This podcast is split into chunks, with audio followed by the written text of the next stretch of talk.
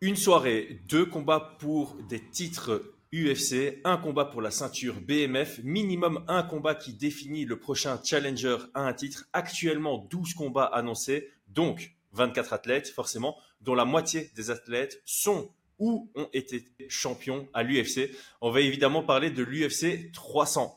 Bonjour tout le monde, j'espère que vous allez bien. Bienvenue sur Fight Minds, le média où nous analysons l'art de la bagarre et étudions la science de la violence. Brian, directement, que penses-tu de cette UFC 300 dans son ensemble?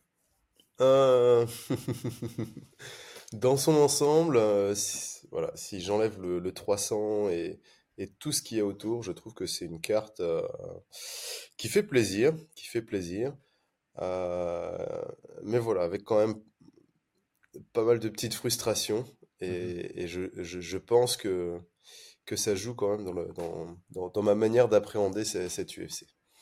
Ah, c'est intéressant parce que moi, j'ai envie de, de donner mon opinion de la sorte. En fait, maintenant que j'ai réussi à faire le deuil sur la mauvaise communication de Dana White, qui a mmh vraiment mis nos attentes beaucoup trop hautes, aujourd'hui, je regarde la carte et je la trouve monstrueuse, vraiment monstrueuse. Je trouve qu'elle est excellentissime.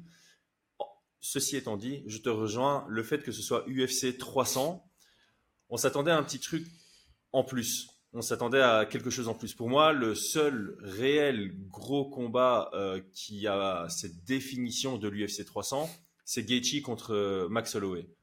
Mais j'aurais voulu qu'il y en ait plus que ça. Parce qu'en fait, tous les autres combats, ils sont géniaux, sportivement géniaux. Pas tous. Oh, pas tous, mais euh, pas tous, mais de l'autre côté, tu dis, voilà, par rapport à un autre pay-per-view, sur tous les gros pay-per-view de l'histoire, tu as toujours des combats où, ben, sur papier, avant que le combat ait lieu, tu es là, tu fais, ok, bah, il fait, celui-là, il fait tâche, ou celui-là, je connais pas ce combattant, ou celui-là, c'est un nouveau. Euh, on n'a jamais vraiment eu une carte avec chacun des combats qui était absolument extraordinaire du début à la fin. As toujours ouais, c'est pour, pour, ça que je pas jusqu'à génial. C'est-à-dire que tu as quand même euh, deux, trois combats qui sont vraiment cool, euh, qu'on a tous, j'imagine, envie de voir et qui ont tout à fait leur place sur l'UFC 300. Mais après, on a des, des, combats qui sont euh, classiques en soi, tu vois. Ouais. Classiques, voire même un peu frustrants sur certains dans le, dans, dans le matchmaking. Ouais, je suis d'accord. J'en ai, ai, ai 3-4 qui me qui me pose euh, problème dans le sens, c'est pas forcément ce que j'aurais souhaité voir, mais, mhm. mais je pense que derrière, on est sur du classique parce que bah, il y a toute la, la, la, logistique, tu vois, pour avoir un combattant prêt au même moment euh, qu'un autre. Et, et mhm. puis, euh, donc peut-être pas, peut-être pas tous géniaux. Enfin, tu vas me dire hein, si tu trouves tous géniaux. Moi, j'en ai deux que je trouve peut-être, ouais, géniaux en soi, tu vois, mais de là à dire non. Ouais, Un, peut-être. ça va être intéressant. Non, parce que franchement, moi hier, je regardais la carte euh, du début à la fin et je la trouvais vraiment solide dans le sens où, euh, même sur la carte préliminaire, tu as vraiment des, bah, des combats qui sont pas supposés être sur une carte préliminaire. Ça, c'est la réalité. Alors, encore une fois, l'UFC 300, on, veut que ce soit énormissime. Euh, c'est. Voilà, ouais, mais après, même... après je pense que tu t'es habitué un petit peu depuis euh, le, deal ESPN euh, e à avoir des, combats de prélim en, main event, tu vois. On a, quand même, on a quand même eu des cartes. Euh, on, s'est habitué un peu, j'ai pas envie de dire à la médiocrité, mais on a peut-être beaucoup plus d'UFC, mais on a quand même des fois des cartes.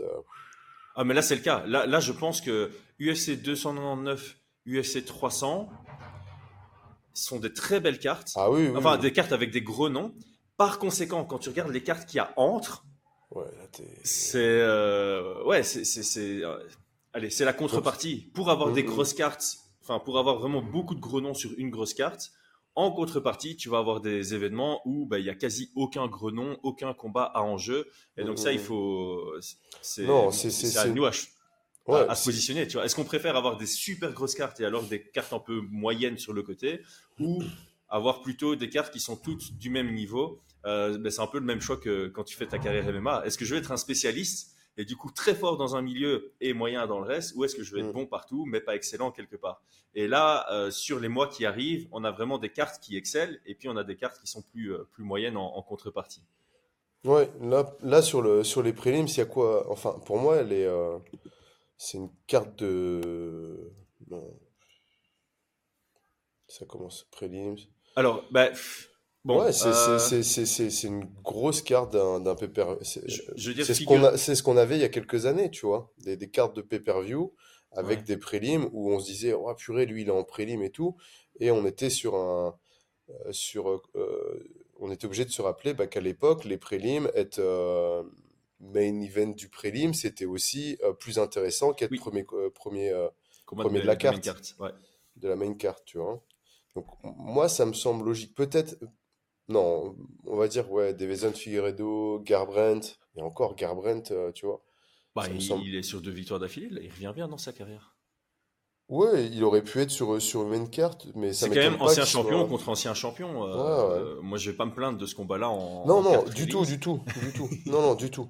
Mais, euh, enfin, ouais, moi, je trouve que c'est une carte qui, qui, qui, est bien, qui est très bien, mais voilà, qui est pas non plus. Euh, il y, a, y, a pas mal de combats, on, va, on peut en revenir dessus, mais tu vois, par exemple, Devezan Figueredo contre, contre Cody Garbrandt, pour moi, Garbrandt n'est pas classé, tu vois. Hmm. On, le place directement contre Devezon qui est combien Huitième? Euh, Ouais, hein, bah, il vient de monter, il a battu Rob Fun, donc je crois qu'il est, ouais, il est, il est aux alentours de 8. Hmm. Euh, moi, ça me pose problème, tu vois. Bah, on en avait parlé, hein, on avait dit qu'on aurait aimé le voir contre Dominique Cruz pour la revanche, et ça, ça aurait. C'est euh, incroyable. Il veut, il veut rentrer dans le top 15. Ça, c'est son combat pour rentrer dans le top 15. Figueredo, il est pas là. Enfin, c'est quand même l'ancien champion, tu vois. Il peut pas, il peut pas regarder derrière lui, tu vois. Non qui doit monter. Donc moi, c'est vraiment un combat bah, qui, ouais, qui me pose problème. C'est un peu genre, euh, j'y vais le tout pour le tout. Et puis, le seul, le seul je trouve, que pour qui c'est intéressant, c'est Figueredo. Ça lui permet de pouvoir faire sa, sa montée en catégorie et monter en gamme sans mhm. prendre trop, trop de risques euh, avec un gars qui n'est pas encore trop, trop lourd, tu vois? Donc, euh, c'est pas mal, mais ouais. je, sens quand même qu'il y a pas mal de, combats qui, qui, bloquent chez toi. Euh, on va peut-être skipper les, combats féminins parce que bah, en soi, quand tu penses euh, Andrade contre Rodriguez, honnêtement, sur papier, ça devait être un chouette combat. Et moi, celui-là ne me dérange pas du tout. Non, du tout. Ça, c'est euh, cool. Il, aurait pu être un peu plus haut sur la liste. Moi, je suis vraiment pas un fan du, combat du championnat féminin, mais, mais ça reste quand même deux très, bons, deux très bonnes combattantes. Et franchement, c'est un bon combat féminin. Là-dessus, euh, je peux pas le nier. Mais en fait, ensuite, Lopez Youssouf, je trouve ça très très bien aussi. Ouais. Euh, ça, ça me plaît beaucoup. Youssouf, il doit, il, doit être, il doit être testé, savoir s'il a sa place. Il est dans le top 15 lui aussi. Hein. Oui, oui, oui. Et, euh, et Lopez, bah, il, fait, il, fait, il fait le buzz. Il fait le buzz. Et c'est pas un. C'est pas un buzz injustifié. il est vraiment bon. Il est vraiment, vraiment bon. Ouais. Et pour moi, ça, ça, tombe au bon moment, ce combat. Il se dit que Youssouf, il est 13. C'est parfait. Euh, et c'est un combat. Lopez, il, Lopez, il débarque à l'UFC contre Evloev. Il le met vraiment en difficulté. Là, il mhm. est sur deux belles victoires d'affilée par finish, dont Sabatini, euh, qui est sous-estimé, je pense, d'ordre mhm, général. Mhm. Il, lui a roulé dessus. Il était underdog. Donc, clairement, euh, Lopez, il faut le faire monter rapidement. Et je pense que ce combat, il, est bien à tous les niveaux. Pour, pour les fans de, Diego Lopez, je pense en plus qu'il n'a pas encore montré son plein potentiel. Ouais, ouais, clairement. Euh, je pense, je, en, tout cas, des retours que j'ai eu de, de, lui à, l'entraînement, c'est vraiment très très solide. Donc ça, je trouve que le matchmaking est parfait. Un, tu dois mm-hmm. mériter ta place dans le top 15. Deux, on te donne un, un, combat qui est accessible pour entrer là où tu devrais être, tu vois. Ouais. Donc ça me plaît bien. Mm, mm, mm. Ensuite, on a Holm contre Harrison. Ça, c'est celui sur lequel j'ai le plus de critiques. Euh, là, vraiment. Bah, en fait, c'est un choix business. Ça, clairement, c'est un choix business. L'UFC voulait montrer que s'ils voulaient prendre la une des superstars du PFL comme ça, ils pouvaient le faire. Ils l'ont fait. Ce, combat a des problèmes dans tous les sens. Holly Holm, elle est très âgée. Euh, bah, c'est une ancienne championne, donc il y a un peu le name value. Harrison, elle a jamais combattu en bantamweight, si je dis pas de bêtises. Elle est une fois euh, elle a fait un combat en catchweight entre bantam et euh, featherweight, ça remonte à il y a longtemps. C'est prévu sur du short notice, donc il y a soit il y a une grosse chance qu'elle euh, qu'elle foire la pesée, soit elle va être complètement faible.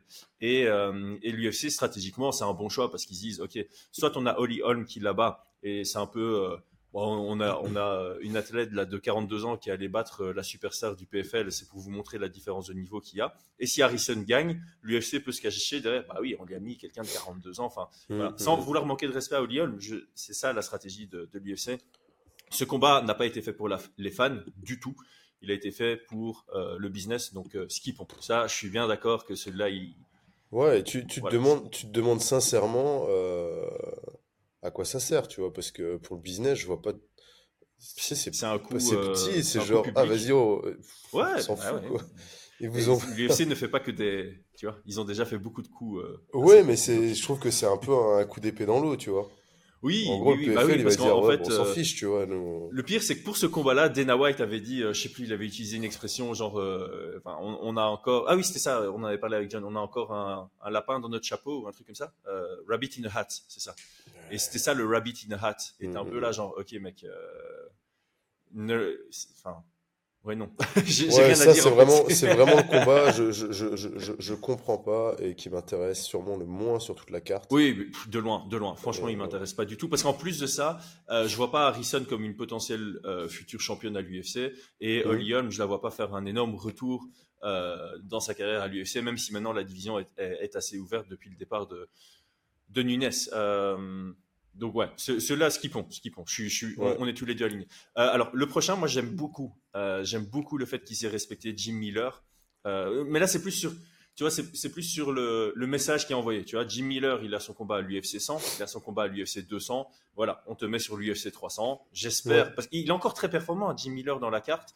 Mais j'espère qu'il prend cette opportunité pour prendre sa retraite, peu importe le résultat. Et on lui met un autre vétéran. C'était pas mon vétéran favori. J'aurais préféré Matt Brown ou j'aurais préféré Paul Felder qui était re-rentré dans l'USADA Pool. Mais j'ai pas me plaindre d'avoir euh, Bobby Green contre, euh, contre, euh, contre Jim Miller.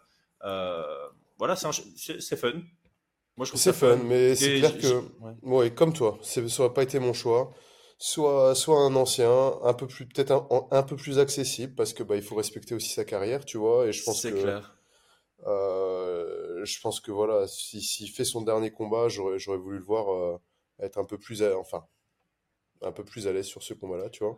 Ouais, après, tu vois, c'est. Euh... Et sinon, celui que tu avais dit avec, avec l'anglais.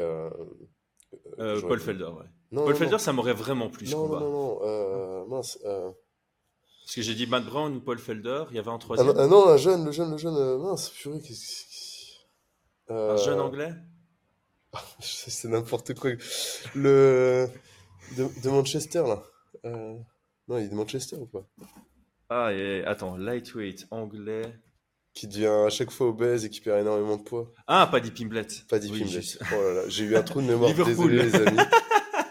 La honte. Euh, c'était une bonne option. C'était une bonne option aussi. Paddy Pimblet, ça m'aurait bien intéressé. Ouais, ouais. J'aurais compris. Stratégiquement, j'aurais compris le choix. Ouais, à fond. Mais je pense que euh, peut-être qu'ils ont trouvé ça trop risqué, tu vois.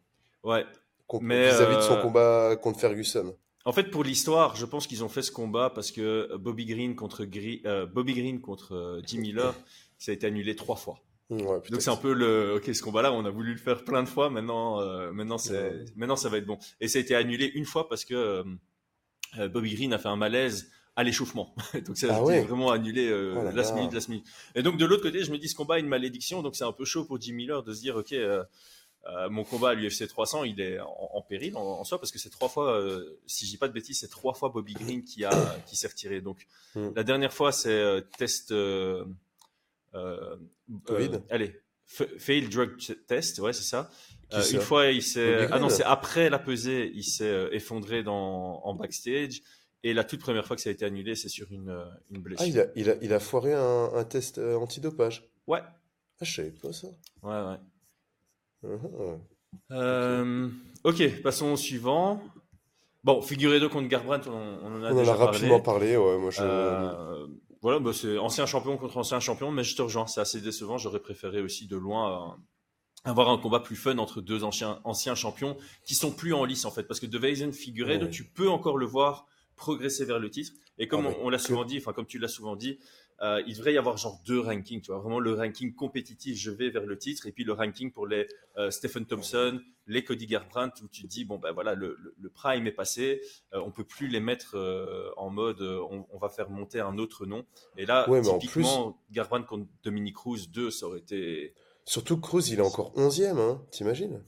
Il est encore dans le classement, tu vois, ça n'a pas de sens. Genre bon, alors là, je, je, le glisse publiquement. Euh, notre projet sur euh, le ranking UFC est vraiment bien, bien, bien, bien avancé, les amis. J'espère qu'on va pouvoir vous le présenter très rapidement. Et clairement, on prend en considération l'activité.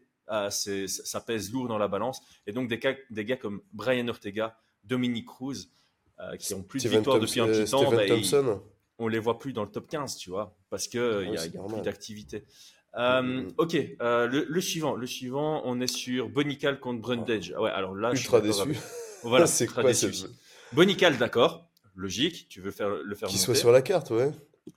Par contre, euh, un mec, il, est, il, est, il, est, sur 5 défaites d'affilée, non? Brundage, même pas, mais c'est. non, je rigole. Oui, il n'y a, pas de. Il a 10-5 en carrière et. Non, ah non il, est sur deux victoires d'affilée, mais sa dernière victoire, c'est un, un, stoppage. Il était en train de se faire euh, démonter. Il s'est pris un coup de coude euh, derrière la Nux. oui, j'avoue, il a, il a une victoire par DQ, quoi. Et. Bon, mérité, hein, la, disqualification est méritée, je reviens pas là-dessus, mais, il était en train de perdre son combat.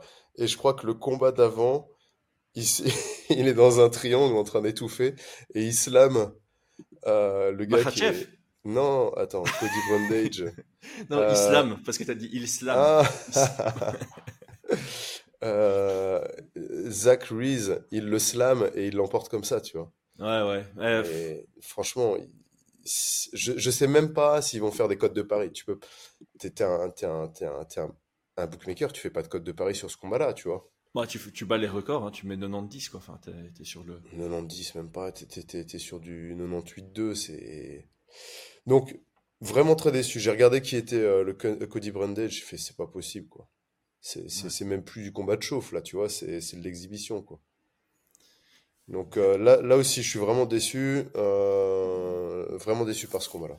Ouais, c'est vrai. ça fait quand même deux combats où on a une vraie déception. Enfin, moi, j'ai une vraie déception sur deux combats. Quoi. C'est, euh, c'est euh, Kayla Harrison contre Holly Holm et euh, Bonical qui n'a pas une vraie adversité, alors qu'il est déjà à 2-0 à l'UFC et 2-0 au Dana White Contender Series, si j'ai pas de bêtises. Donc, ah, il est temps bah de passer la vitesse supérieure à un moment. Il est temps. Surtout qu'il a vraiment, il a vraiment prouvé dans son dernier combat. Je trouve qu'il prenait sa carrière au sérieux et qu'il euh, avait, il avait le potentiel de monter. Alors, je dis pas qu'il faut le propulser comme ils ont essayé avec Joe Pfeiffer quand même, il y avait une petite marche en plus à prendre que, que Cody. Bah, bien sûr, bien sûr. Mais là, là, c'est, il va s'habituer à la, facilité si ça continue comme ça. Enfin, mhm. tu peux pas. À un moment donné, euh, tu dois. C'est vraiment une, stratégie de l'UFC que je ne comprends pas, tu vois. Euh, deux, victoires faciles. Il y a moyen de trouver un profil un peu plus dangereux où tu sais qu'il doit euh, suivre un peu le, plan. Et c'est ce que fait l'UFC habituellement. D'habitude, ils sont très forts pour ça. Mais là. Mais là, y ça n'a aucun sens. en fait, comme ils ont fait avec Yann Gary, Yann Gary, je trouve que c'est un bon exemple de quelqu'un qui a eu beaucoup de combats pour arriver dans le top, mais qui a eu vraiment à chaque combat une étape supplémentaire, un niveau supplémentaire. Quoi. Donc il, euh. était, il était toujours favori, clairement, mais c'était pas des trucs euh, astronomiques. L'autre avait quand même des, des, chances de gagner, tu vois. Exactement. Là, on est sur. Euh, pour moi, ça n'a pas de sens. Donc, je, suis très déçu, très déçu sur ce combat-là. Surtout que je pense que Bonical. Après, à la décharge de Bonical, il avait, il avait dit qu'il euh, voulait prendre du temps pour, euh, qu'il voyait qu'il avait euh, des steps à passer, tu vois, progresser à l'entraînement. Donc c'est peut-être aussi possible qu'il ait refusé dans un premier temps de combattre et qu'on lui a dit, écoute, c'est vraiment l'argent facile, tu vois sur Ariel Elwani, il me semble, il me semble avoir euh, vu que on lui avait que l'UFC lui avait proposé des noms et que c'est lui qui avait choisi Cody Brundage. Et ça, par contre, euh, j'apprécie pas spécialement, à moins que les deux autres noms que Cody Brundage étaient encore pires que celui-là et que c'était le plus challenging, mais ça m'étonnerait quand même. Donc, euh, mais mais après, ça, ça, peut se comprendre. Si tu es sur une, stratégie de progresser, tu vois, sur, sur un parce qu'il faut pas oublier hein, que son objectif, c'est quand même la ceinture. La première fois qu'on a parlé tous les deux, qu'on avait débriefé sur lui, moi, je t'avais dit que je trouvais que euh, il allait un peu trop vite et que ça me rassurait pas du tout. C'est vrai, c'est vrai. Après son combat, il a dit je vais prendre du temps, je dois travailler. Et je me suis dit wow, exactement ce qu'il faut faire. il a une vision à long terme. Et donc, s'il est là-dessus et qu'il se dit bah écoute, il faut bien que je paye les factures, je prends un combat facile et je continue à progresser, progresser dans la salle. Mhm. Mais en fait, c'est vrai que là-dessus, c'est pas, c'est pas bête parce que tu, tu, peux partir du principe que lui-même ne se sent pas encore du niveau du top 15. Il le dira pas, mais intérieurement, il dit Ok, j'ai pas encore le niveau du top 15, donc je vais y aller progressivement.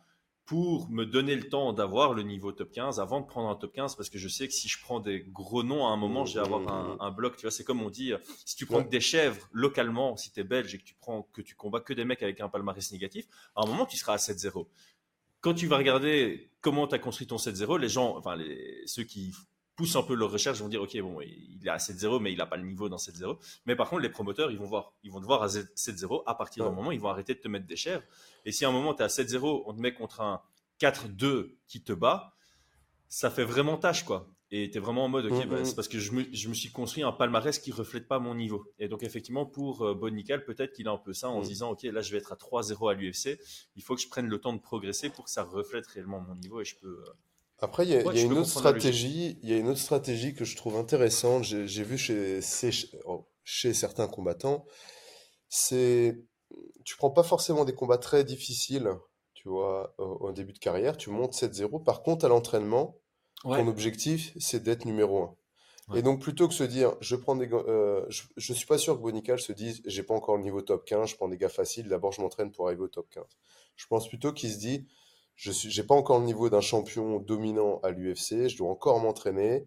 Et mhm. tant que j'ai pas ce niveau-là atteint, d'être le top du top du top, eh bien, euh, je, je, prends des combats relativement faciles, tu vois. Ouais, c'est parce que euh, Tom Dikenois avait dit que euh, il voulait pas signer à l'UFC avant d'être top 15 UFC et il voulait pas combattre contre un top 15 UFC avant de se sentir avoir le niveau du champion UFC. Ah, bah écoute, tu vois, bah, non, je savais pas, mais il a sûrement dit il Semble.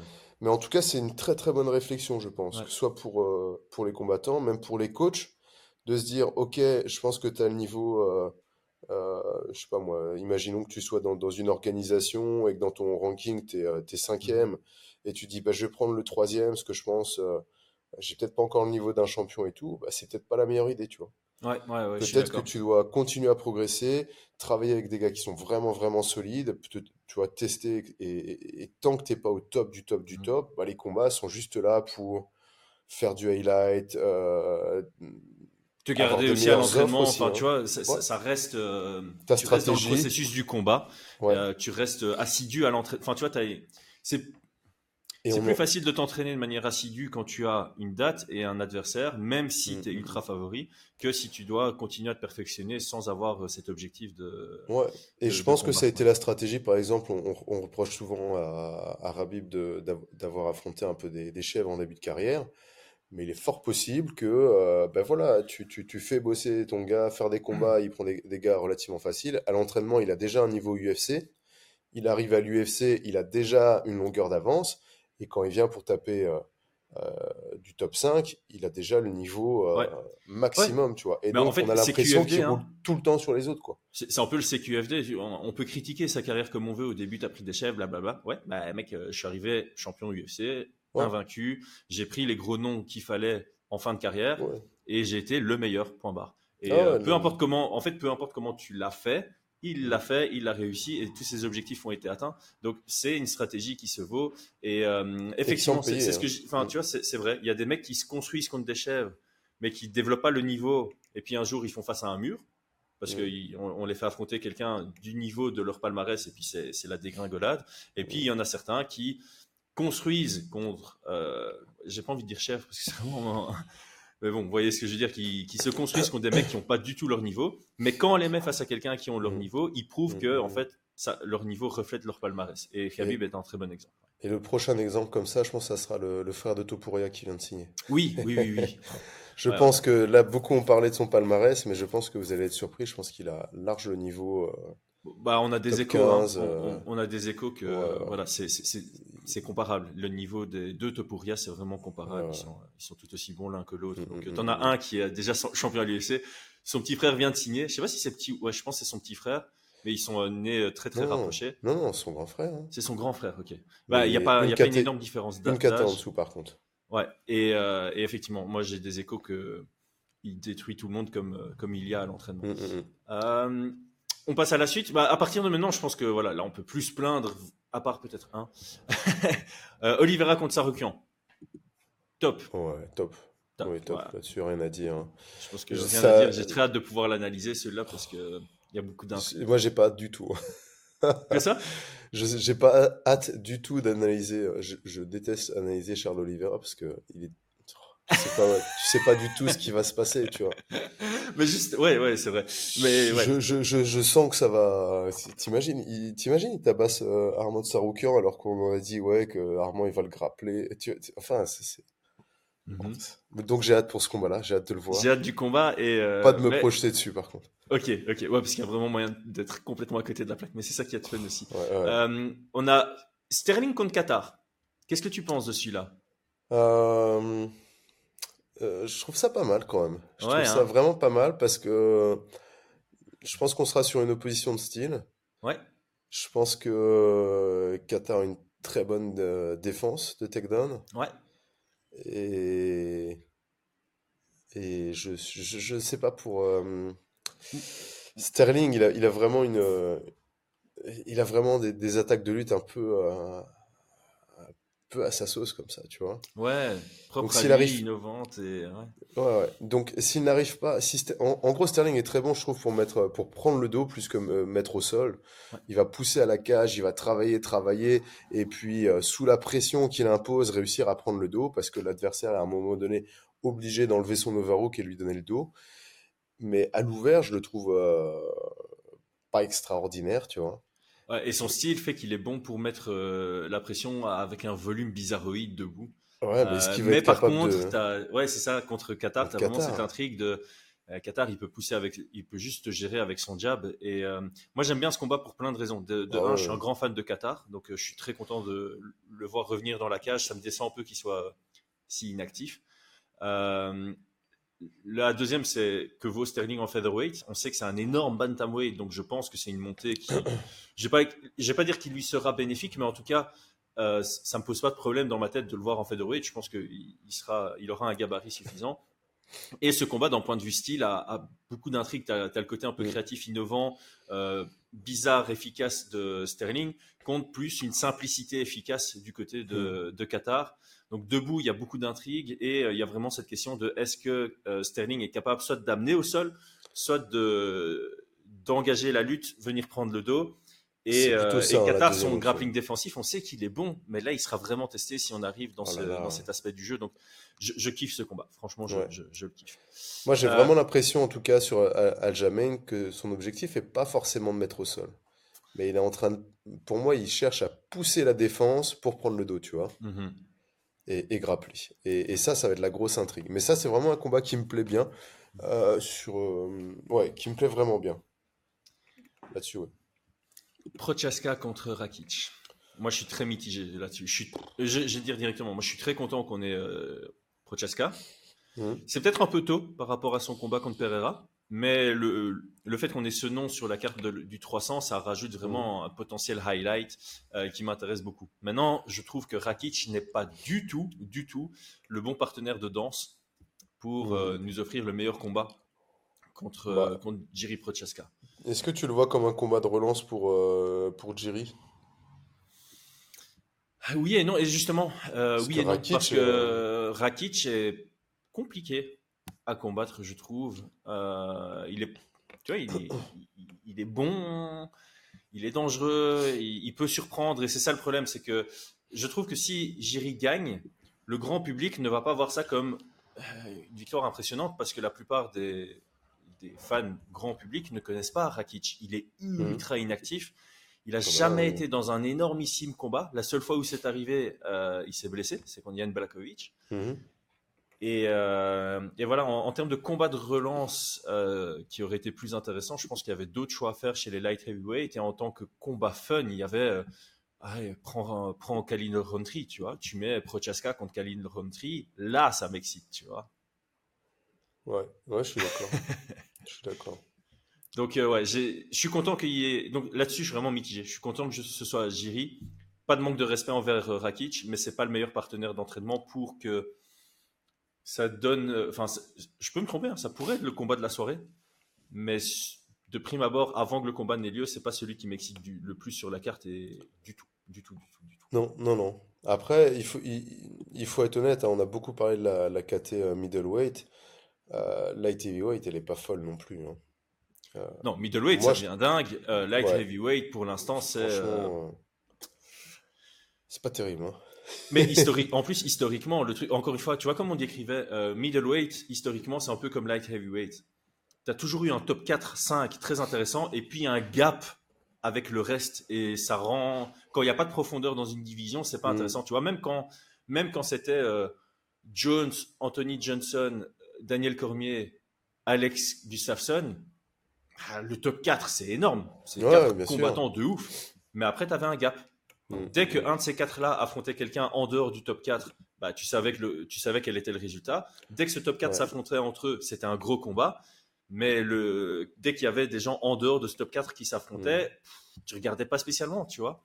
Et de temps en temps, tu en as un qui montait, tu vois, Volcanos Demir qui vient monter, mais c'est, ça a vraiment fait euh, euh, effet yo-yo, mais dans l'autre sens, tu vois, c'est je monte, je retombe en, dehors de ce top 4, tu vois. Et, euh, et donc, ouais, c'est pas et aujourd'hui, c'est encore, euh, je trouve que c'est encore le, le, cas.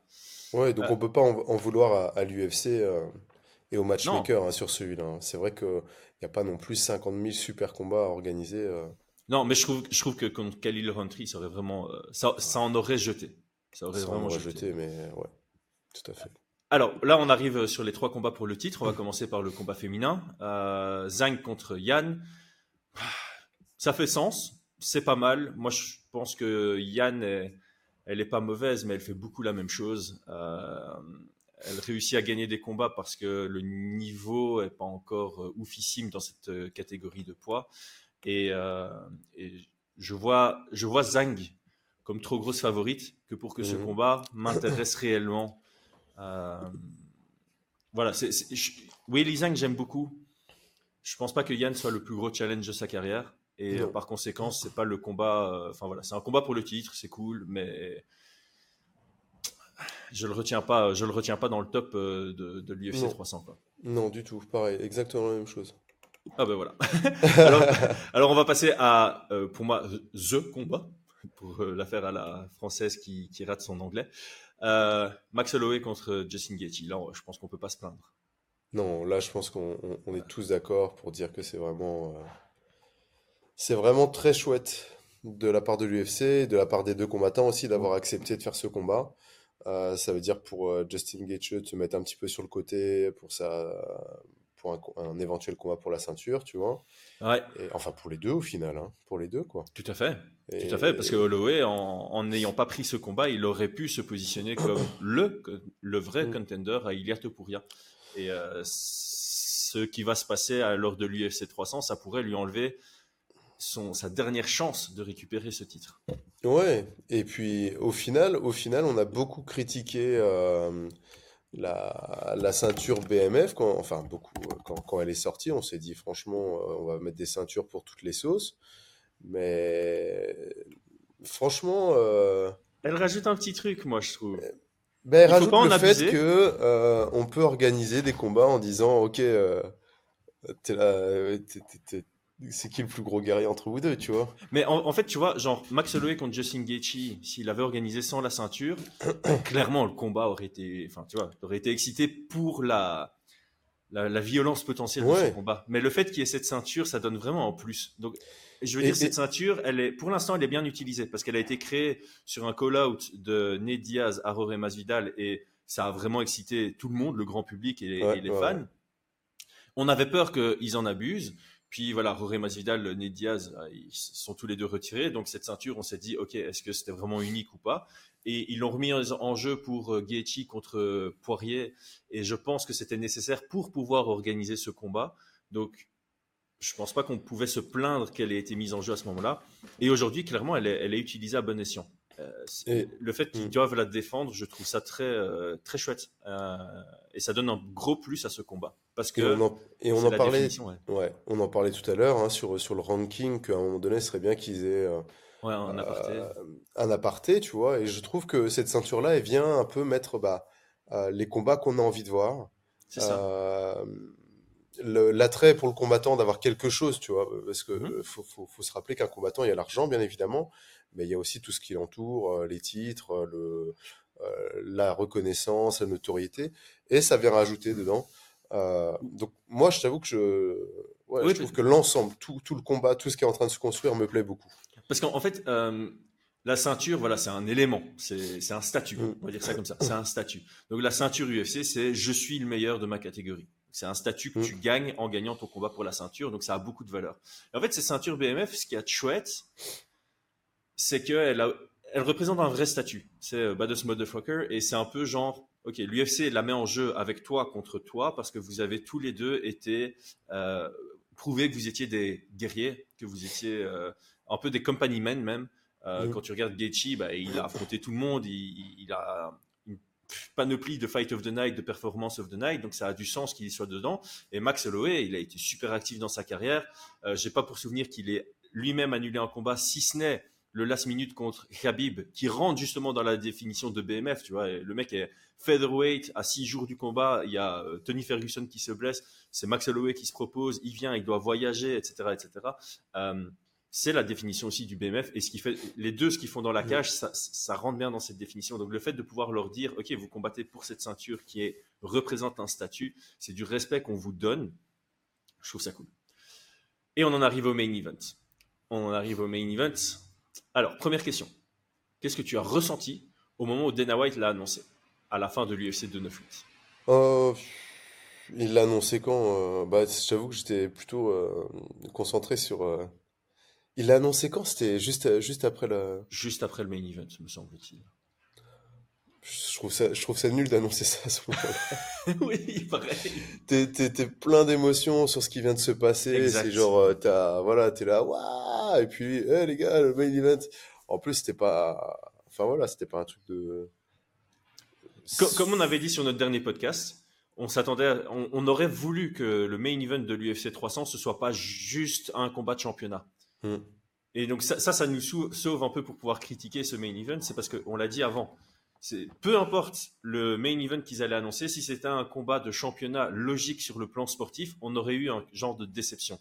Alors moi, je t'avoue que ce combat, du point de vue sportif, je le kiffe parce que Alex Pereira, c'est clairement un personnage, c'est un combattant effrayant qu'on aime beaucoup regarder. Mm, mm. Et il faut pas oublier qui est Jamal Hill. Mais moi, quand il a combattu contre Glover, il m'a fait vibrer et j'ai fait un tweet là-dessus. Il a gagné un énorme fan. Il a fait une performance de dingue. Donc ce combat est génial. Ce combat est génial. Mais pour l'UFC 300, c'est pas ce qu'on attendait. Mm, mm. C'est vrai qu'il faut, il faut qu'on, comme tu l'as dit en tout, euh, début de, podcast, on doit euh, euh, mettre de côté un petit peu les attentes d'avoir quelque chose d'extraordinaire auquel on d'être surpris, tu vois, ou mmh un combat qu'on ne pensait pas possible, ce genre de choses. Mais euh, voilà, il faut vraiment mettre ça de côté, regarder le main event. C'est vrai que sportivement parlant et en termes de, de combattants, de ce qu'ils apportent, franchement, c'est cool, tu vois. C'est vraiment. Clairement. C'est vraiment un beau main event. Maintenant. Euh, c'est par rapport aux attentes, quoi. C'est par rapport aux attentes. Ouais.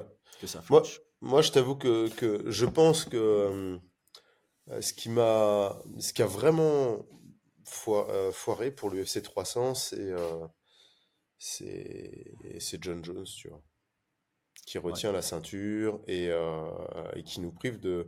J'aurais préféré pour pour l'UFC 300 une ceinture heavyweight, ouais. la ceinture poids lourd en jeu. Mm-hmm. Et John Jones, bah, il peut pas, il est blessé, bah, tant pis. Il en fait, en parlant de Jamal Hill et Jiri Prochaska qui sont tous les deux sur cette carte. Ils ont laissé la ceinture. Voilà, ils ont eux-mêmes, je suis blessé, je me destitue de mon titre. Et le pire, le pire dans tout ça, c'est que autant Jamal Hill que Jiri, ils venaient de prendre la ceinture. C'était exceptionnel pour eux d'avoir ce statut de champion. John Jones, il a été champion longtemps, il reprend la ceinture en poids lourd et puis maintenant il la bloque pendant. Ben, ça, là, le, 3-4 mars, ça fera un an qu'il aura pris la ceinture contre Cyril. Et c'est long, hein. C'est très, très, très, très, très long. C'est pas normal, tu vois. Euh. C'est pas normal. Et, en plus, c'est non pas euh, pour une question. Euh, enfin, pour moi, c'est clairement une question sportive, tu vois. C'est mmh je garde cette ceinture parce que je veux la défendre contre un type où j'ai un gros avantage de gagner, tu vois un ancien. Et, euh, et, si je la laisse, je pourrais pas euh, me battre contre lui, je serais obligé de prendre un petit jeune, tu vois. Bah, tu pourrais te battre contre lui, c'est juste que ce sera pas pour la ceinture, et c'est ça qui le dérange. Ouais. Donc son, son, son ego, bah, c'est grâce à son ego qu'il est ce qu'il est et qui nous a apporté tant de folie dans la cage. Et donc pour ça, on va pas, on va pas le, critiquer. Mais là, clairement, son ego fait qu'il bloque une division, il bloque potentiellement un très beau main event et euh, c'est quand même frustrant. Quand même Ouais, mais est-ce que, est-ce que réellement dans un an et demi, on va, quand il va revenir, bon les gars, je vais défendre ma ceinture alors qu'il a bloqué euh, trois, trois, quatre gars, tu vois. Euh, je, Moi, je, vais affronter Stipe Miocic. Non. tu vois. On, on, on a l'impression que c'est euh, McGregor euh, Chandler là. Bah, en fait, McGregor qui, qui, retient Chandler et Chandler qui est là, alors on combat quand alors? Ouais, ouais, Et qui reste dans les starting blocks. Euh, moi, c'est ça. J'avais dit en off à John. C'est gênant. Hein. Si maintenant il nous annonce McGregor contre Chandler, je vais même pas. Je vais pas être excité, tu vois. et pareil, si autant John Jones contre Stipe Miocic en novembre pour l'UFC 295, j'étais quand même relativement excité parce que ça restait dans le flot de la logique de leur carrière, etc., etc. Mais maintenant que c'est annulé et que c'est potentiellement postposé un an après la première date, non, euh, Stipe, ça fera combien de temps qu'il n'a pas combattu Ça fera combien de temps qu'il n'a pas gagné euh, Il aura quel âge? Euh, Non, ça. Hum, hum, hum. Non. Donc pour moi, Jones, il aurait dû soit déposer la ceinture, laisser les jeunes combattre, et puis, ouais, avoir après les les Coronets de, prendre un petit jeune, mais je pense qu'ils voulaient pas. Ou revenir contre le champion, tout simplement. Ah bah non, mais c'est ça. Revenir contre le champion, en fait, ça va être. ça va être... Ouais, sans ceinture, c'est tu ça sera pas Stipe Miocic euh, quand il reviendra. Tu fais le super fight contre Stipe Miocic, mais pas pour la ceinture. Alors ça, encore une fois, l'UFC se positionne aussi. Bah, si on destitue euh, John Jones de sa ceinture, bah, ça ne nous rapporte pas autant de fric d'avoir euh, Stipe contre Jones qui n'est pas pour une ceinture. Ça reste étrange quand même parce que l'UFC a tendance à être quand même tourné vers l'avenir et à faire et, et à investir dans, dans les futurs champions, tu vois. Ouais, ouais. Et dès que ça commence à vieillir, euh, il, euh, il, il, remettent du sang frais devant. Mais là, bon, là, moi, Jones reste quand même euh, là. Bah, il, vend beaucoup. Il vend beaucoup et c'est normal. Ouais, je comprends pas, je comprends pas. Stratégiquement, pour moi, c'est ce, ce, ce, cet aspect, enfin financier, business mm-hmm. entre l'UFC et John Jones qui nous prive d'un beau main event, tu vois. Et, euh, et, je trouve ça frustrant parce que bah, je pense qu'ils vont le payer en plus. Hein. Je pense qu'ils vont le payer parce que quand il reviendra, on sera passé à autre chose, tu vois. Mm. Je suis d'accord. Mm. je suis d'accord. La, en fait, le, la hype, c'est temporel. Et euh, là, elle sera complètement passée. Ok, euh, il nous reste 3 minutes pour le podcast. ton top 3. Ton top 3 des combats sur cette carte. alors, le... dans les combats que j'attends le plus, Ouais. Euh, je fais 3-2-1, c'est ça? Ouais. ça va être du classique, je crois. Hein. Bah, euh, Qatar Aljamain, ça va être mon 3. Euh, mon 2, Olivera Tsaroukian. et puis bah, mon 1, On a le même top 3, exactement. J'avais 3 Qatar Sterling, 2 Tsaroukian et 1 Getty Holloway. Et alors, j'avais hésité. J'étais pas loin de mettre le main event quand même en 3 à la place de Qatar Sterling. C'est c'est ma ah, mention honorable, on va dire. C'est ma hmm. mention honorable. Mais, mais, mais je pense quand même qu'avant chaque combat, je vais avoir exactement le même niveau de d'intérêt et d'excitation, tu vois. Oui, oui, oui. Donc là, j'ai mis mon top, mon top 3, mais pour moi, c'est assez similaire euh, dans, dans, dans, dans l'attente que je vais avoir, tu vois. Ouais, clair, clair. À part euh, les deux sur lesquels on est ultra déçu et l'un ou l'autre où on est mitigé, euh, quasi tous les combats vont vraiment me donner quelque chose. Ah ouais, je pense que je vais pendant les regarder. Hein. Mm, mm. Euh, ah bah voilà, Brian, merci pour ta préparation, merci à tous d'avoir suivi jusque maintenant. J'ai fait aucune pub pendant le podcast. Abonnez-vous. Allez, ciao ciao. Ciao tout le monde.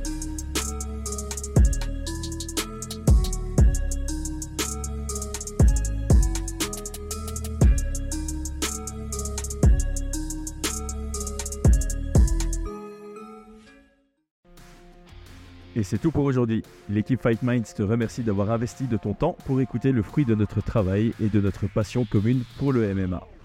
Nous t'invitons à t'abonner à notre podcast et à nous mettre un petit 5 étoiles si notre travail te plaît, ça nous donnera toujours de la force. Et si tu veux donner un petit coup de pouce à notre projet, parle de nous autour de toi, ça contribuera à notre développement. Nous sommes également sur Twitter et YouTube, viens nous y retrouver pour échanger. A très vite pour plus de contenu sur l'art de la bagarre.